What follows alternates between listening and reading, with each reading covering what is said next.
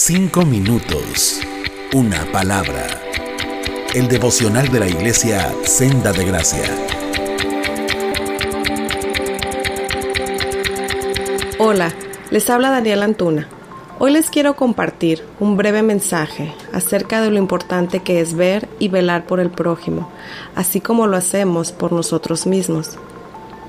¿A quién de nosotros no nos ha pasado que vivimos esperando a que esto pase? Nos preguntamos cuándo va a terminar, esperando tiempos mejores para ver, frecuentar o hacer algo por alguien que queremos o que sabemos que tiene alguna necesidad. Recordemos esa escritura en Marcos 12, del 30 al 31, cuando uno de los escribas le pregunta a Jesús, ¿cuál es el primer mandamiento de todos? Y Jesús le contesta así, y amarás al Señor tu Dios con todo tu corazón y con toda tu alma y con toda tu mente, con toda tu fuerza. Y el segundo es semejante, amarás a tu prójimo como a ti mismo. No hay otro mandamiento mayor que estos. Jesús lleva más allá la pregunta de los fariseos, identificando también el segundo mandamiento más importante, porque era de importancia para poder comprender por completo el deber del amor. Con su respuesta, Cristo nos recuerda que el amor a Dios también incluye nuestro amor por el prójimo. Este no es una opción, hermanos. Amar al prójimo no es algo adicional para los que amamos a Dios, sino una evidencia de que lo conocemos. Nuestro deber de amar al prójimo no cambia en tiempos de pandemia. Pero entonces, ¿qué podemos hacer para cumplir con este mandamiento en estos tiempos? Cuando a lo mejor no me siento con la libertad de salir de casa. Probablemente no sientas la libertad tampoco de recibir visitas o de visitar a alguien, y es totalmente válido. Lo que sí podemos hacer es mantener contacto con familiares, amistades y claro está, con nuestros hermanos en la fe, buscar maneras de tener compañerismo, conservar y alimentar estas relaciones. Mantener contacto y alentarnos en la fe con nuestros hermanos de la iglesia es primordial.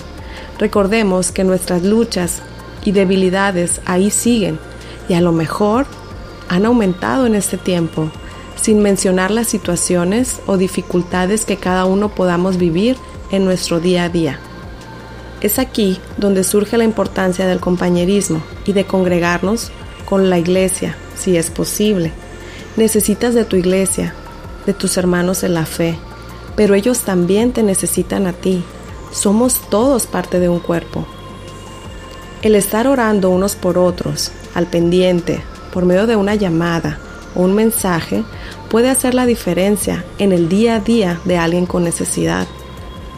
Sabemos que la necesidad siempre ha existido. Siempre hay algo que hacer por alguien.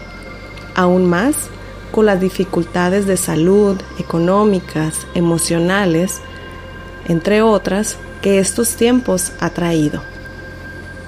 Creo que Dios nos ha pintado el escenario perfecto para mostrar nuestro amor para con el prójimo, siendo generosos y serviciales. Amamos al prójimo cuando lo ayudamos, aún en medio de nuestra necesidad. Busquemos quién tiene necesidad y dejemos que Dios nos use. Abrámonos a la posibilidad de ser de bendición para otros de manera práctica y también pidámosle a Dios que Él ponga en nosotros ese amor en nuestros corazones por el prójimo. También, hermanos, estos momentos de dificultad nos presentan situaciones en las que predicar y compartir del Evangelio puede resultarnos aún más fácil. Mostramos nuestro amor al prójimo cuando predicamos el Evangelio, que es poder de Dios para salvación. ¿Qué mejor manera de demostrarlo que compartiendo de Jesús, lo que Él ha hecho en nuestras vidas y sobre todo el mensaje de esperanza de vida eterna? Sigamos los pasos y seamos un reflejo de aquel que dio su vida por todos nosotros y nos mostró la manera perfecta de cómo amar al prójimo. Dios les bendiga. Cinco minutos. Una palabra